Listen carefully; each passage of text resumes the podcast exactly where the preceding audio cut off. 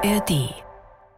Alexa, was ist Algo-Trading? Laut Wikipedia, automatisierter oder algorithmischer Handel bezeichnet umgangssprachlich allgemein den automatischen Handel von Wertpapieren durch Computerprogramme an einer Börse.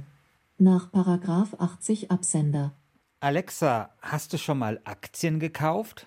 Das könnte deine Frage beantworten. Es gibt 44.065 Aktien einschließlich Microsoft, deren Börse die Nasdaq ist, Apple, deren Börse die Nasdaq ist und Saudi Arabian Oil Company, deren Börse die Saudi Stock Exchange ist. Okay. Finde ich auch. Ja, Alexa wird in letzter Zeit etwas frech und rotzig, findest du nicht auch? Ja, aber ich finde, das macht sie sympathischer. Also, dass sie jetzt diese menschliche Seite zeigt, dass man so merkt, okay, nach zwei Jahren, jedes Mal kriege ich eine Frage gestellt, ich habe langsam einfach keine Lust mehr. Ich finde das, ich finde das super. Äh, Alexa soll weiter diesen Weg gehen. Jedenfalls, es scheint nicht so, als ob Alexa schon mal Aktien gekauft hätte. Sie hat sich da so ein bisschen rausgeredet. Aber von dir, Christian, weiß ich, dass du immer wieder mit Aktien handelst und dass du dabei, glaube ich, auch relativ erfolgreich warst. Ja, relativ. Also du legst da den Finger in eine Wunde, weil ich habe einen sehr guten Riecher beim Kaufen, aber einen sehr schlechten beim Verkaufen. Also ich hatte Aktien, musst du dir vorstellen, von Tesla, Nvidia und AMD. Also Mhm. somit die Unternehmen, die am stärksten gewachsen sind, sage ich jetzt mal, in den letzten zwei Jahren. Und ich habe die alle verkauft und zwar vor drei oder vier Jahren. Mhm. Und ich habe da guten Gewinn gemacht, aber es frustriert dann natürlich schon jedes Mal, wenn man dann halt den Kurs anschaut und sich so denkt, oh, wie viel Geld ist mir da entgangen. Aber äh, es gibt ja von Warren Buffett den schönen Satz, ich habe noch nie jemanden kennengelernt, der durch Timing reich geworden ist. Also Timing ist einfach sehr, sehr schwer, wobei ich glaube, ich beherrsche es wirklich noch mal sehr viel schlechter als alle anderen. Unterm Strich, was würdest du sagen? Wie viel hast du in den letzten zehn Jahren dazu gewonnen? Also ich weiß es nicht genau, es ist schon eine Vervielfachung, wobei es sich jetzt in absoluten Zahlen äh, nicht ganz so spektakulär anhören würde, weil auch wenn man natürlich Erfolg hat an der Börse, wenn man seinen Gewinn vervielfacht, dann kommt es ja immer so ein bisschen darauf an, woher man kommt. Ja. 100 Euro Genau. Vervielfachung sind dann 300 oder 400 Euro. Genau so ungefähr muss man sich das vorstellen. Womöglich liegst du aber trotzdem über dem Marktdurchschnitt, zumindest wenn man sich den DAX anschaut, der deutsche Aktienindex, in dem bis vor kurzem noch 30, die 30 wichtigsten Unternehmen zusammengefasst waren. Seit ein paar Wochen sind es ja jetzt 40. Also wenn man sich den anschaut, wie sich der DAX von 2011 bis heute zum Beispiel entwickelt hat, dann ging es da von rund 7000 Punkten auf gut 15.000 hoch. Also das sind über 100 Prozent plus oder eine Verdopplung. Wenn man sich den S&P 500 anschaut, das ist jener Index, in dem die 500 wichtigsten Titel der US-Börsen vertreten sind, dann sieht man eine Vervierfachung. Also hättest du vor zehn Jahren 1000 Euro oder 1000 Dollar in diesen Index investiert, dann würden das jetzt 4000 Euro oder Dollar sein. Große Investmentgesellschaften, genauso wie Christian Schiffer, geben sich damit nicht zufrieden. Sie versuchen mehr rauszuholen, und zwar indem sie leistungsfähige Computer und Algorithmen einsetzen. Wir erklären euch nun genau, wie dieses Algo-Trading funktioniert, warum dabei die Telefonleitungen möglichst kurz sein müssen, was der Aktienhandel mit einem Roulette-Spiel gemeinsam hat, was die Algorithmen in der Corona-Krise an den Börsen bewirkt haben und warum jeden Tag an den Börsen oft sogar mehrere Crashs stattfinden, also die Kurse richtig abstürzen, ohne dass es jemand mitbekommt. Los geht's mit Umbruch Nummer 32. Ich bin Christian Schiffer. Und ich bin Christian Sachsinger.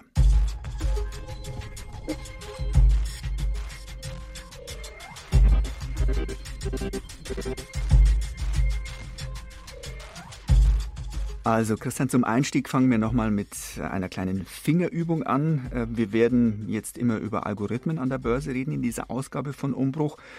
Aber nochmal für alle, die nicht so lange mit dabei sind bei unserem Podcast ähm, oder die es vielleicht einfach vergessen haben, was sind denn nochmal Algorithmen? Also ein Algorithmus ist ganz einfach gesagt eine Handlungsanweisung.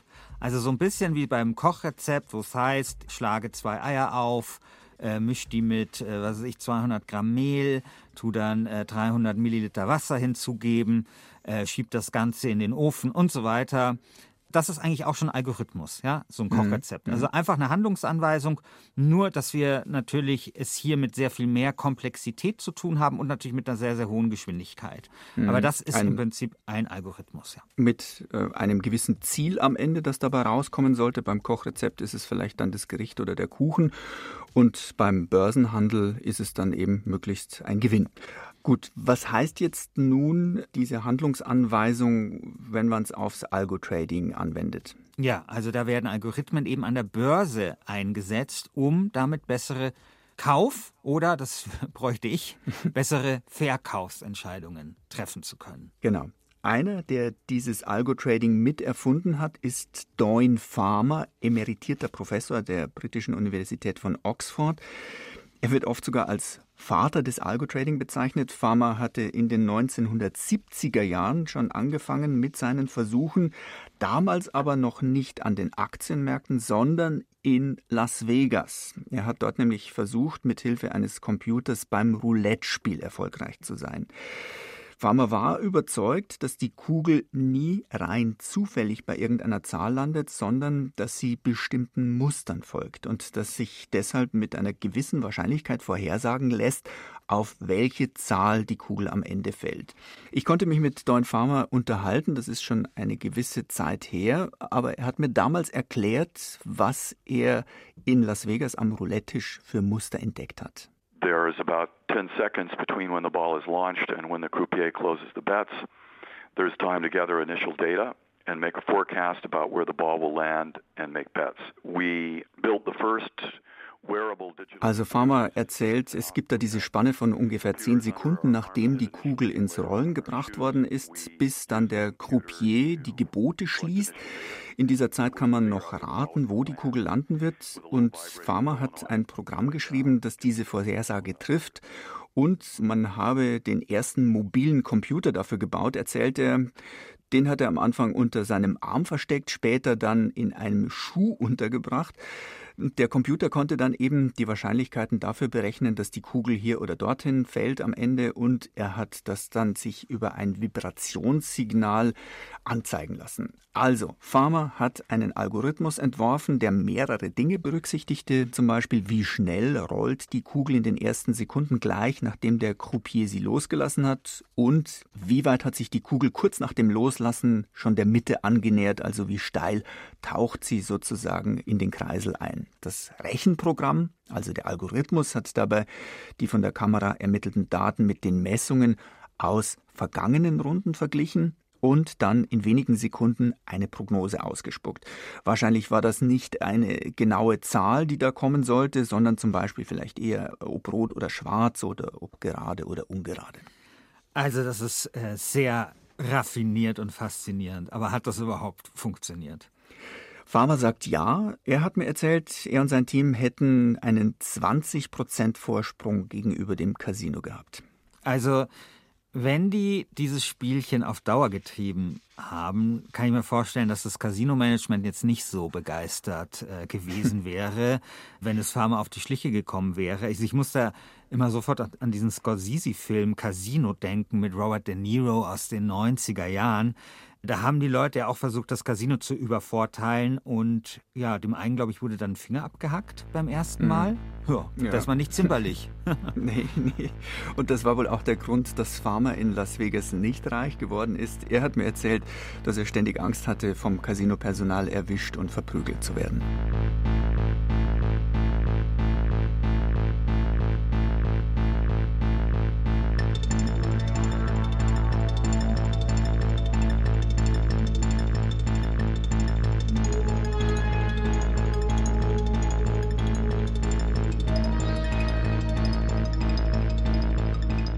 Also wir haben jetzt gelernt, warum man Algorithmen am besten nicht in einem Casino in Las Vegas von alleine lässt. Aber uns geht's ja ums Algo-Trading. Wie kam denn Doyne Farmer überhaupt vom Casino auf die Börse?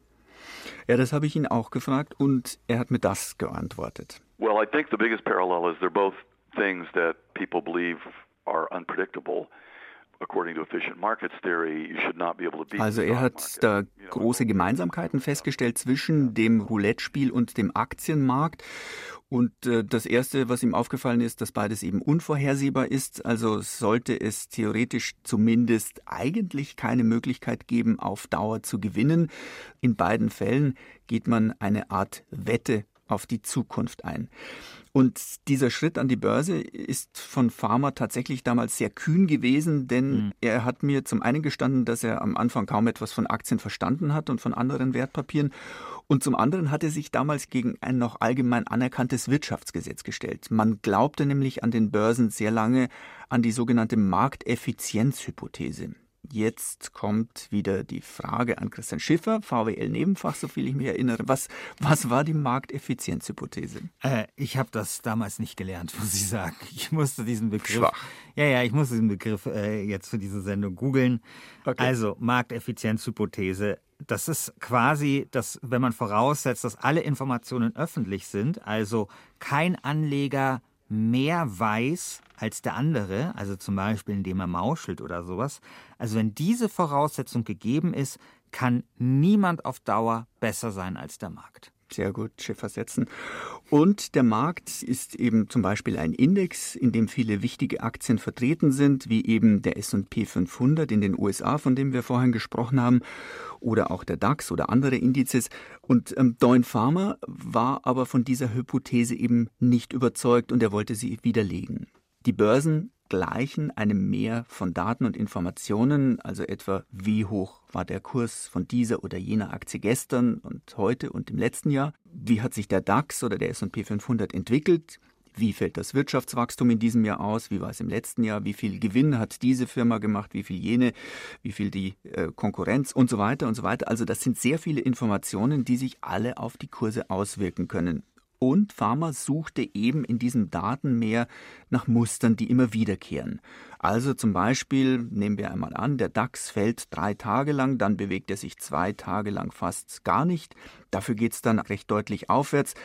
Dieses Muster, das habe ich jetzt gerade erfunden, also das kommt so ziemlich sicher nicht vor, aber eben um das Prinzip zu erklären, was ein solches Muster sein könnte, das als Beispiel. Die Wirklichkeit ist natürlich auch viel komplizierter, aber es gibt sie, diese Muster, und Pharma hat einige gefunden. Und mehr noch, er hat es geschafft, mit seiner Methode den S&P 500 um das Sechsfache zu übertrumpfen. Christian Schiffer wird blass, nehme ich an. Und damit hat er vor allem gezeigt, dass Aktienmärkte kein reines Zufallsspiel sind und dass man mit Algorithmen viel Geld machen kann. Ja, Christian, ich bin ja leider kein Ass im Programmieren von Algorithmen und ich stelle es mir jetzt auch nicht so einfach vor, bestimmte Muster zu finden. Also das Ganze ist wahrscheinlich nichts, was Lieschen Müller oder Christian Schiffer einfach mal so machen kann, oder? Mm, nein, tatsächlich nicht. Schade. Ähm, dafür braucht man Experten, die zum einen eben den Handel an den Börsen beherrschen und zum anderen programmieren können. Solche Leute sind auch extrem gesucht.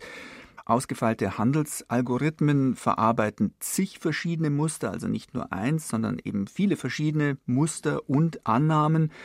Und diesen Aufwand können deshalb auch nur Investmentfirmen betreiben, die viel Geld verwalten und auch ja, Mittel und Wege finden wollen, damit sie ihren reichen Kunden unbedingt noch ein paar Prozent mehr ausschütten können.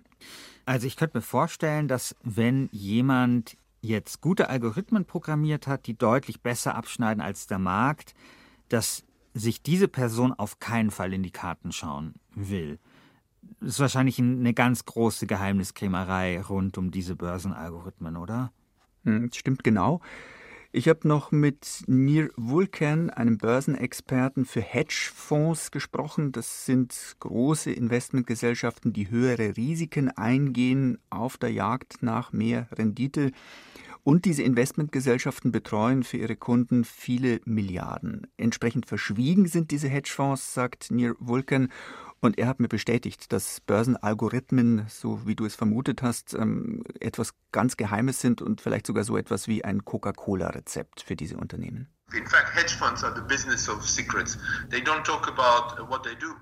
Also Vulkan sagt, Hedgefonds sind Geheimniskrämer, die reden nicht gerne und wie bei Coca-Cola wäre es auch bei den Algorithmen natürlich sehr leicht, dass man sie kopieren, also abkupfern könnte Und man könnte es sogar kaum nachweisen, wenn jemand anderes einen mit viel Aufwand programmierten Börsenalgorithmus kopiert hat.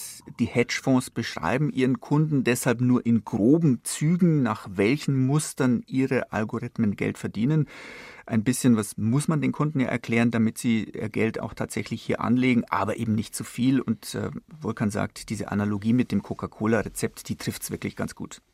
Also ich fasse nochmal zusammen. Algo-Trader klopfen den Markt geschickt ab nach möglichen Mustern und sie programmieren ihre Algorithmen eben so, dass die automatisch darauf reagieren, wenn diese Muster wiederkehren. Algo-Trading wird oft von Hedgefonds betrieben, die einen großen Aufwand betreiben, um gute Algorithmen zu erfinden.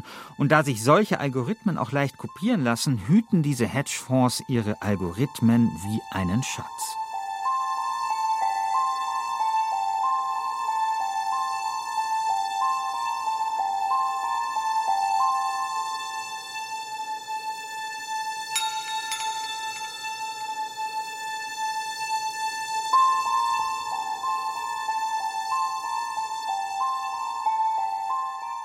Christian, neben diesem Suchen nach mehr oder weniger komplizierten Mustern in den Märkten gibt es jetzt noch eine andere Methode, wie man Algorithmen an der Börse einsetzen kann, um damit Geld zu verdienen. Und diese Methode spielt mit dem Faktor Zeit. Stell dir vor, wenn an zwei Börsen die Kurse nicht exakt gleich sind, dann sehen das die Algorithmen dieser Händler.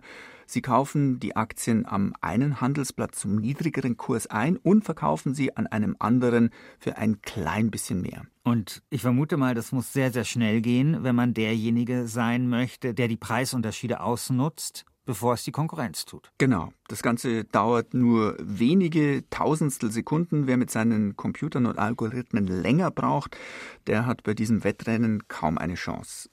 Und um Zeit zu gewinnen, nehmen solche Hochfrequenzhändler, wie man die nennt, jeden Aufwand in Kauf. Es gibt dazu eine sehr spannende Geschichte, die sich vor gut zehn Jahren in den USA abgespielt hat.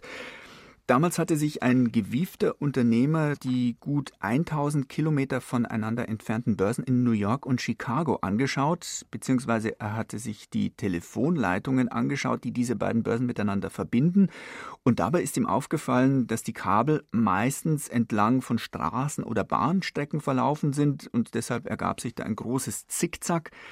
Er überlegte sich, ähm, wenn man ein Kabel auf einem geraden Weg von New York nach Chicago verlegen könnte, dann wäre das natürlich etwas kürzer. Er hat ausgerechnet 150 Kilometer könnte man da einsparen. Und wenn das Kabel eben kürzer ist, dann lässt sich darüber jedes Signal ein klein wenig schneller verschicken als bei herkömmlichen Telefonleitungen. Ja, und was hat er gemacht? Er hat ein kleines Heer von Ingenieuren, mehrere Baufirmen und ein paar Anwälte engagiert, die mussten dann Tunnel in Berge sprengen, breite Flüsse untergraben und zig Grundstückbesitzern Rechte abkaufen, damit sie unter deren Boden durchpflügen und das Kabel verlegen durften. Das alles hat über ein Jahr gedauert. Das Projekt verschlang 300 Millionen Dollar. Am Ende aber dann stand die Leitung und der Zeitgewinn betrug, was schätzt du, Christian? Keine Ahnung, ein paar Sekunden. nee, drei Millisekunden. Okay. Hört sich lächerlich an, für Händler waren aber diese drei Millisekunden Gold wert. Die drei Millisekunden Vorsprung reichten nämlich, um der Konkurrenz, die diese Kabel nicht angemietet hatte, immer die Geschäfte vor der Nase wegzuschnappen. Der Unternehmer, der dieses Kabel eben neu verlegt hatte, konnte von den Händlern so viel an Miete für den schnelleren Weg verlangen, dass die 300 Millionen Dollar in nur einem halben Jahr wieder eingespielt waren. Und ab dann konnte der Unternehmer quasi die ganze Miete, die er dann noch hinzugewonnen hat, als Gewinn verbuchen. Ein paar hundert Millionen jedes Jahr. Das ist kein schlechter Schnitt. Allerdings. Ähm, Christian, du siehst, Zeit ist Geld. Das gilt besonders an der Börse, wenn man mit Algorithmen und schnellen Computern handelt. Es gibt noch eine andere Art, mit der Händler versuchen, sich einen minimalen Zeitvorteil zu erkaufen. Sie zahlen nämlich den Börsenbetreibern viel Geld dafür, dass sie ihre Computer direkt neben den Börsenrechnern aufstellen dürfen. Kollokation nennt man das. Mhm. Ähm, wer einen solchen Rechner direkt im Börsengebäude stehen hat, der verfügt eben über ein paar hundert Meter kürzere Leitungen, um seine Kauf- und Verkaufsorders zum Börsenrechner zu schicken. Ich stelle mir gerade vor, was das aus dem Börsenhandel macht, also dieses Algo-Trading. Früher gab es ja noch die Händler in den Börsenseelen, die sich so zugerufen haben und wo man dann sehen konnte, wer die gewünschte Aktie zum welchem Preis kaufen möchte. Und diese ganzen Leute, die braucht es ja eigentlich nicht mehr. Also wenn die Computer in Höchstgeschwindigkeit die Wertpapiere untereinander kaufen und verkaufen, ja, eigentlich schade. Also was bleibt dann noch übrig von der Börse? Ja, nichts mehr, was an alte Börsenzeiten zumindest erinnert. Ähm, es gibt einen Buchautor, der die Investmentbranche sehr genau beobachtet hat und vor allem mit seinem Titel Flashboys für viel Aufsehen gesorgt hat. Ähm, und er hat die Börsen, wie sie inzwischen aussehen, einmal so beschrieben. Da gibt es diese Bilder von Leuten an der New York Stock Exchange mitten im Börsensaal. Das ist völlig veraltet. Ein realistisches Bild von den US-Börsen müsste streng bewachte Datenzentren zeigen, Hochsicherheitstrakte in New Jersey. Was sähe man drinnen, wenn man denn reinschauen dürfte? Schwarze Kästen, reihenweise schwarze Kästen. Einer dieser Kästen ist der Handelsrechner selbst. Dort laufen die Käufe und Verkäufe zusammen. Da werden die Kurse gemacht. Und um diese Handelsmaschine herum gruppieren sich die Kästen der Hochfrequenzhändler. Also das war Michael Lewis, der Autor des Buches Flashboys.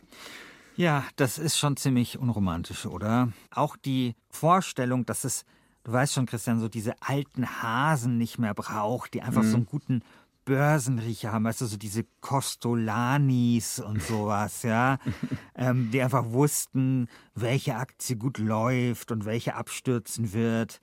Also meine Vorstellung vom ehrlichen, redlichen Börsenhandwerk, die hat da jetzt schon ein bisschen einen Realitätsdämpfer bekommen. Mhm. Und dein Glaube an die redlichen Börsengeschäfte bekommt gleich noch einen weiteren Dämpfer. Hochfrequenzhändler haben im Laufe der Jahre nämlich immer wieder darüber nachgedacht, mit welchen Methoden sie sich noch Vorteile verschaffen könnten. Und dabei sind ihnen auch ziemlich hinterlistige Dinge eingefallen. Eines davon ist das sogenannte Frontrunning. Und wir hören noch einmal Michael Lewis, der uns beschreibt, wie das funktioniert. Frontrunning is the idea of is like almost like tickets. Imagine a ticket scalper. Frontrunning kann man sich vorstellen wie beim Ticketverkauf. Da gibt es einen Halunken, der am Eingang herumlungert und herausfindet, dass die Show ausverkauft sein wird. Er rennt los, kauft alle Tickets auf, die er noch ergattern kann, läuft zurück zum Eingang und verkauft die Eintrittskarten den Leuten, die unbedingt die Veranstaltung sehen wollen, zum doppelten Preis. Am Aktienmarkt schaffen es die Hochfrequenzhändler mit ihren Rechnern herauszufinden, wann ein Investor eine bestimmte Aktie haben möchte. Sie kaufen diese Aktie schnell vor dem Investor und verkaufen sie ihm zu einem höheren Preis. Also stell dir vor, während die herkömmlichen Investoren ihre Orders mehr oder weniger gemächlich platzieren und auf den Weg schicken, schnüffeln die Algorithmen der Hochfrequenzhändler überall herum und bekommen von dieser Order Wind und sie sprinten dann sofort los und räumen schnell noch möglichst viele von diesen Aktien ab, bevor sie eben der Händler, der sie eigentlich haben wollte, kaufen kann und verkaufen sie eben jenem Händler dann zu einem höheren Preis. Eine andere Masche ist fast noch perfider, das ist das sogenannte Spoofing. Dabei werden große Kauf- und Verkaufsaufträge abgeschickt und kurz vor der Ausführung dann wieder blitzschnell zurückgezogen. Warum macht man das? Dadurch lassen sich die Märkte aus dem Gleichgewicht bringen. Es herrscht also, wenn solche Aufträge schnell und groß genug sind, kurzzeitig Chaos. Der Spoofer, wie solche dubiosen Händler genannt werden, der kann dann vorher gegen, sagen wir zum Beispiel einen Index wie den DAX wetten, auf den er es abgesehen hat, und dann kassiert er ab, wenn der DAX eben kurzzeitig nachgibt, nachdem ihn der Spoofer ins Wanken gebracht hat. Michael Lewis hat mit seinem Buch Flashboys in den USA, wie gesagt, für viel Aufregung gesorgt, weil er darin solche Methoden der Hochfrequenzhändler genau beschrieben hat. Das Buch hat wohl auch dazu beigetragen, dass die Börsenaufsicht genauer hinschaut, wer da was treibt. Trotzdem sind solche Betrügereien nicht ganz von den Märkten verschwunden. Und ja, Christian, es ist nicht immer ein wirklich sauberes Geschäft an den Börsen, vor allem wenn Hochfrequenzhändler versuchen, Millionen zu machen.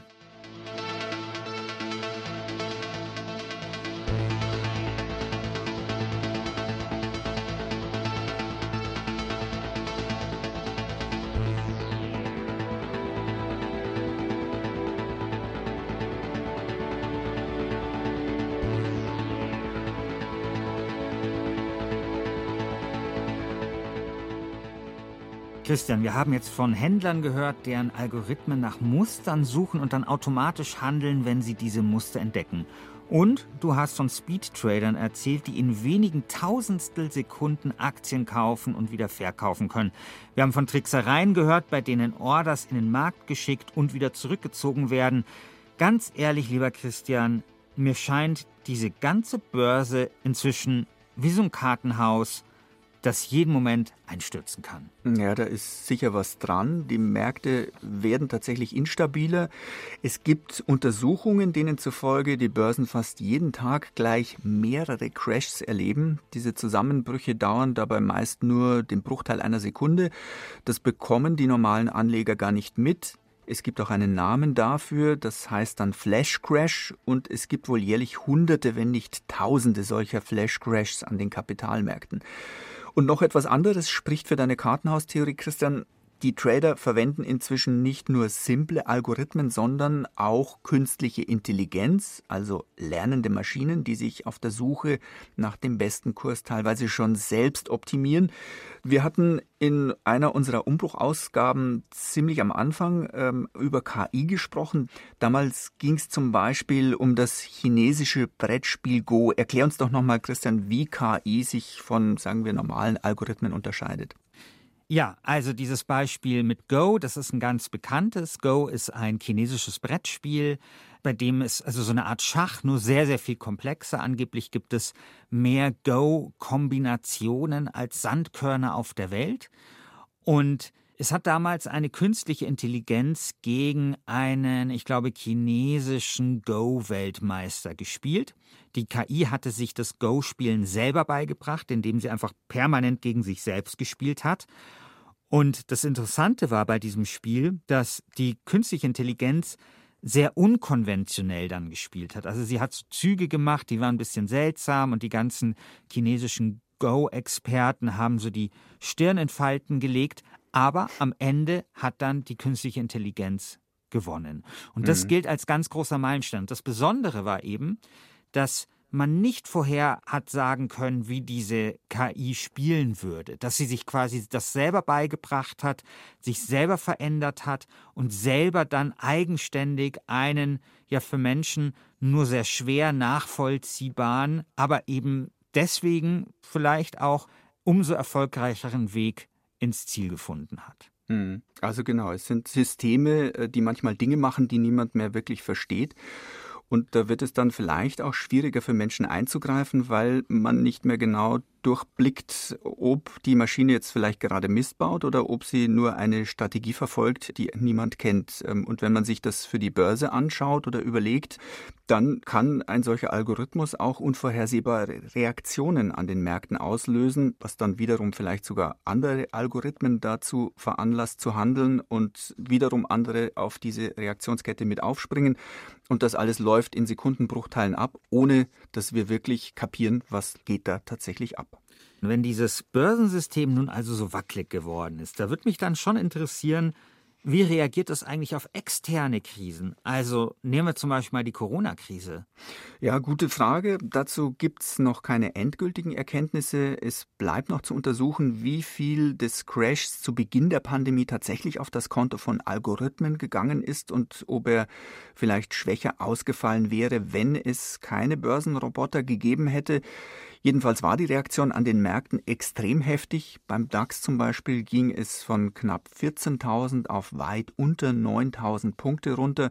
Das waren knapp 40 Prozent Minus in ein paar Tagen und in den USA war es sogar noch deutlicher.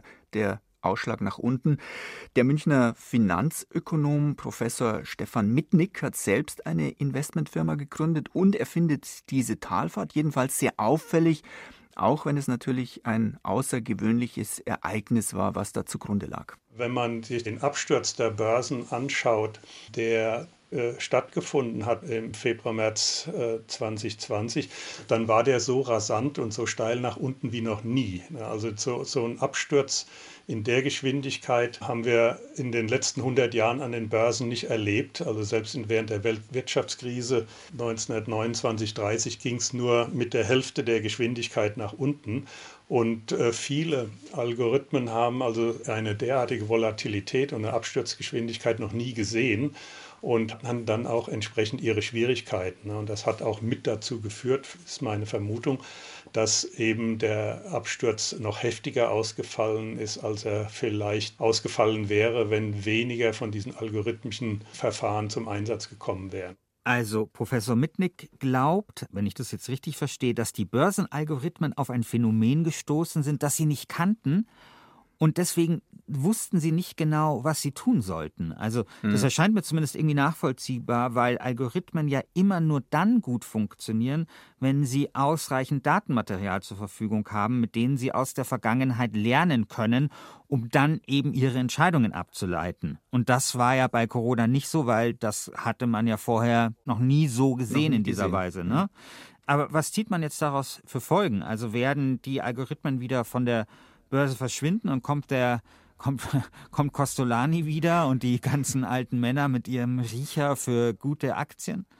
Wahrscheinlich eher nicht. Ähm, Professor Stefan Mitnick glaubt eher, dass nachjustiert wird nach der Pandemie. Also es wird auf jeden Fall zum Überdenken bestehender Algorithmen kommen.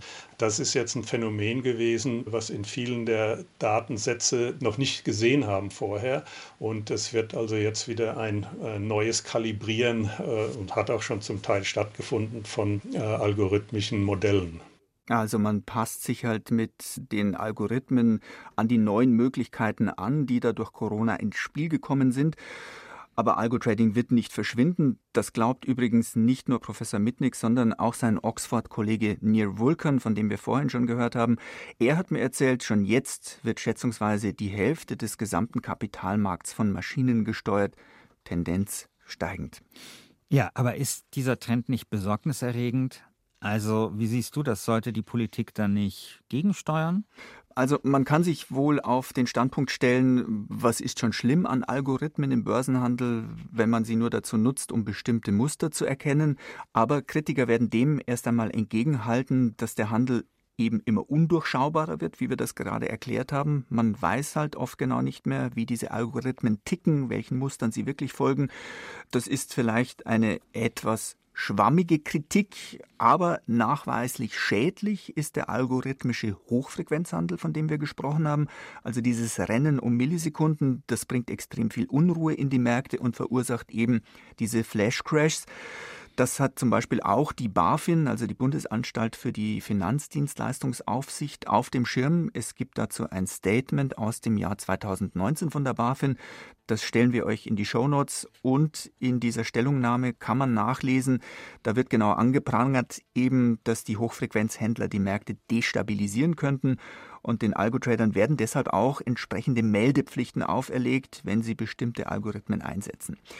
Es gab 2013 auch schon ein Hochfrequenzhandelsgesetz in Deutschland, das sollte den Missbrauch verhindern und bestrafen. Es hätte also so eine Art Tempolimit für den Handel mit Wertpapieren sein sollen. Aber das Gesetz hat nach Ansicht vieler Experten nicht wirklich gegriffen. Die High-Speed-Trader sind wohl nach wie vor sehr aktiv an den Märkten. Die Deutsche Börse zum Beispiel schätzt, dass ihr Anteil, also der Anteil der Hochfrequenzhändler am Handelsvolumen insgesamt, noch immer gut 25 Prozent ausmacht. Auch das stellen wir euch in die Shownotes, diese Details.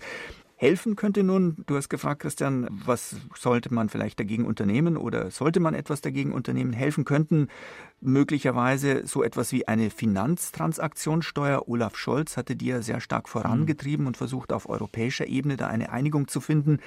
Die Idee dahinter ist, wenn man für jeden Kauf oder Verkauf einen kleinen Prozentbetrag an Steuern abführen muss, dann tut das den normalen Anlegern nicht unbedingt weh, die vielleicht einmal im Monat eine Aktie kaufen oder verkaufen. Die Hochfrequenzhändler müssen aber halt dann täglich mehrere tausend Mal diese Steuer berappen. Das summiert sich und das macht dann solche Geschäfte womöglich unrentabel. Mhm. Über diese Steuer wird seit zig Jahren diskutiert. Der Nutzen läge wahrscheinlich schon auf der Hand. Sie bringt aber nur etwas, wenn alle wichtigen Börsen der Welt mitmachen. Das hat bislang nicht geklappt, ähm, dass man alle mit ins Boot holt. Ja, und das liegt wohl daran, dass dieser Teil der Finanzbranche sehr starke Lobbyisten hat und ein solches Gesetz bislang verhindern konnte.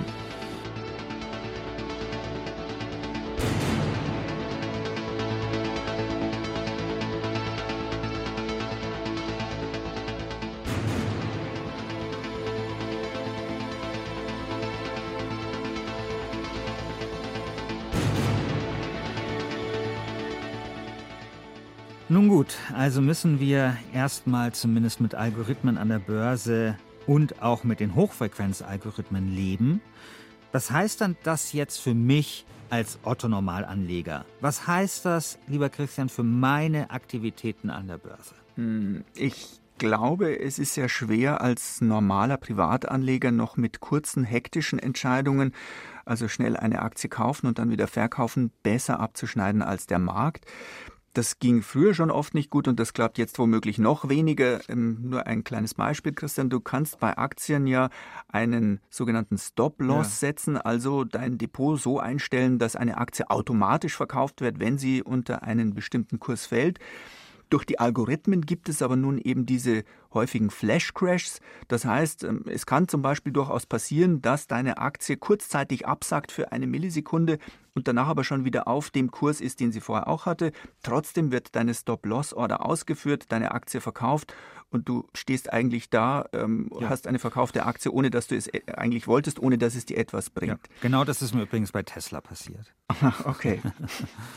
Also die Märkte sind vor allem auf kurze Sicht wahrscheinlich noch unberechenbarer geworden.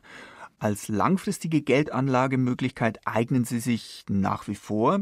Das heißt, Aktien kaufen, wo man die Unternehmen einigermaßen kennt, so wie du das machst, Christian, oder einfach äh, über ETFs auf eine ganze Branche oder auf Indizes wie den DAX setzen. Also ETFs sind diese Indexfonds, mit denen man eben breit streuen kann und dann vielleicht am besten noch ein paar Jahre dabei bleiben und warten, auch wenn es zwischendurch mal abwärts geht.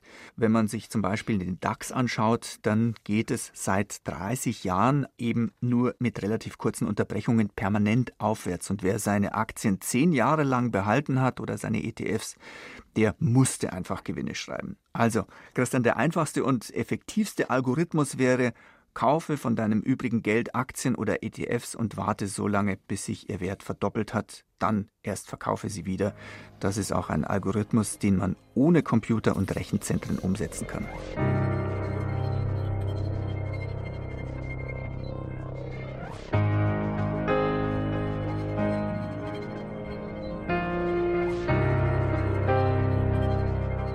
Und das war's mit der Nummer 32 von Umbruch. Wir hoffen, ihr konntet etwas mitnehmen. In jedem Fall bekommt ihr, nachdem es nun zweimal leider wirklich nicht geklappt hat, wieder die Show Notes. Wir haben darin zum Beispiel ein paar interessante Links zur Transaktionssteuer reingestellt. Falls es euch gefallen hat, abonniert uns und empfehlt uns weiter. Umbruch kommt alle vier Wochen. Christian, was gibt's denn das nächste Mal? Ja, nächstes Mal entführe ich euch alle nach Tonga. Nach Tonga? Ja, ich will mich dem Thema Tiefseekabel widmen. Und in Tonga ist 2019 äh, das Internet ausgefallen, weil so ein Schiff ein Tiefseekabel zerschnitten hat. Und heute, also an dem Tag, wo wir diese Aufnahme hier haben, telefoniere ich mit einer Journalistin in Tonga, die mir erzählt, wie das war. Zwei Wochen, Christian zwei Wochen kein Internet zu haben. Also gar kein Internet, auch nicht langsam oder sowas. Ich bin da sehr gespannt. Ja, also in vier Wochen der nächste Umbruch. Bis dahin, euer Christian Sachsinger und euer Christian Schiffer.